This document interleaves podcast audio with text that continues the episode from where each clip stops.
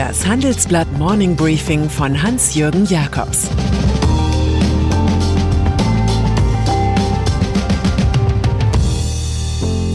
Guten Morgen allerseits. Heute ist Mittwoch, der 17. Juni, und das sind heute unsere Themen. Die USA ein teurer Freund. Thieles Kampf um Lufthansa. Neuer Covid-Alarm in Peking. Deutsch-amerikanische Beziehungen. Die USA bedrohen derzeit jeden mit Sanktionen, der irgendetwas mit der Ölpipeline Nord Stream 2 von Russland nach Deutschland zu tun hat. Das gilt für Rückversicherer und Caterer genauso wie für den Bürgermeister der Rügenstadt Sassnitz, zu der der Hafen von Mukran gehört. Von dort aus sollen bald die letzten Verlegearbeiten für die Pipeline beginnen. Der Bürgermeister von Sassnitz glaubt deshalb bald nicht mehr die US-Partnerstadt Port Washington besuchen zu können.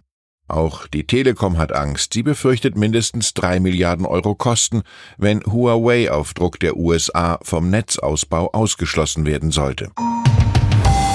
Vereinigte Staaten. Die Supermacht aus Amerika mag zuletzt innerlich zerrissen gewirkt haben, aber vor ihrem langen Arm sind dennoch viele nicht sicher. So zum Beispiel all jene, die in Zeiten von Dieselgate mit der Dieselmotorenentwicklung bei Volkswagen zu tun hatten. Jetzt haben die US-Behörden Axel Eiser, den ehemaligen Manager der VW-Tochter Audi, in Kroatien festgenommen. Er war Anfang 2019 von US-Strafverfolgern angeklagt worden. Offenbar wurden dem 59-Jährigen die verschärften Kontrollen während der Corona-Krise zum Verhängnis. Neben ihm werden noch drei weitere Ex-Top-Manager von Audi von den USA verfolgt. Reisen bildet, in diesem Fall Gefahren. Unternehmer. Er ist streitbar wie nur wenige deutsche Unternehmer und legt sich nun sogar mit der Bundesregierung an. Heinz Hermann Thiele, der Patron von Knorr-Bremse in München. Aus Ärger über den geplanten 20% Einstieg des Staates bei der Lufthansa kauft der 79-Jährige Aktien dazu. Sein Anteil steigt von 10 auf 15 Prozent. Er will eine Woche vor der außerordentlichen Hauptversammlung den ganzen staatlichen Rettungsplan für die Airline nachverhandeln. Thiele könnte die nötige Zweidrittelmehrheit für den Bund blockieren. CDU auf Aufstieg programmiert war Philipp Amthor von der CDU. Nun kommt ein ungewöhnlicher Schritt in der Saga des 27-jährigen Shootingstars. Er zieht sich aus dem Untersuchungsausschuss zum Anschlag am Berliner Breitscheidplatz zurück. Sonst wäre die dortige Befragung des einstigen Verfassungsschutzpräsidenten Hans-Georg Maaßen auch allzu pikant geworden. Denn der Parteifreund ist just bei jener ominösen New Yorker Firma Augustus Intelligence aktiv, für die Amthor als Lobbyist auffiel. Zum Bodygate gibt es am Freitag eine aktuelle Stunde im Bundestag. Coronavirus. Besorgt schauen Virologen auf neue Infektionsfälle in China. In der Hauptstadt Peking haben Behörden die zweithöchste Gefahrenstufe ausgerufen. Schüler bleiben von heute an zu Hause und werden online unterrichtet. Viele Arbeitnehmer arbeiten im Homeoffice. Wochenlang meldete die Volksrepublik kaum neue Fälle, dann aber kam es vorige Woche zu einem neuen Virenausbruch auf Pekings Großmarkt Xinfadi. Nachdem seit vergangenem Donnerstag über 100 neue Infektionen verzeichnet wurden, sind nunmehr einige Wohngebiete komplett abgeschottet. Reisende werden verschärft kontrolliert.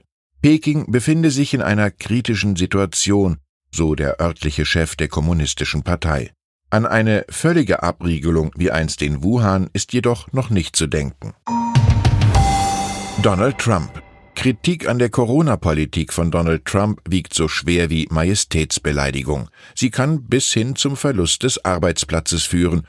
Das musste die renommierte TV-Journalistin Amanda Bennett erfahren, die nun als TV-Direktorin des Staatssenders Voice of America entnervt aufgab.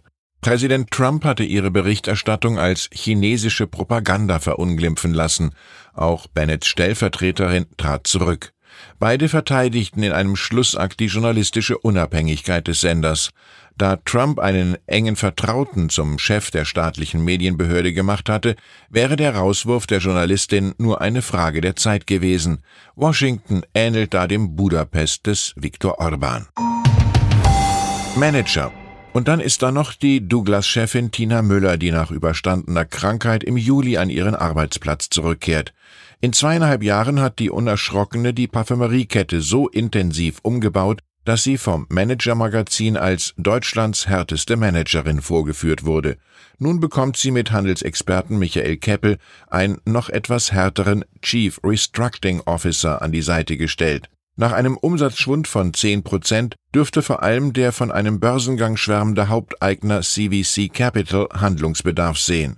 Der neue CRO handelt ganz nach einem alten Douglas-Slogan Come in and find out. Es grüßt Sie herzlich Hans-Jürgen Jakobs.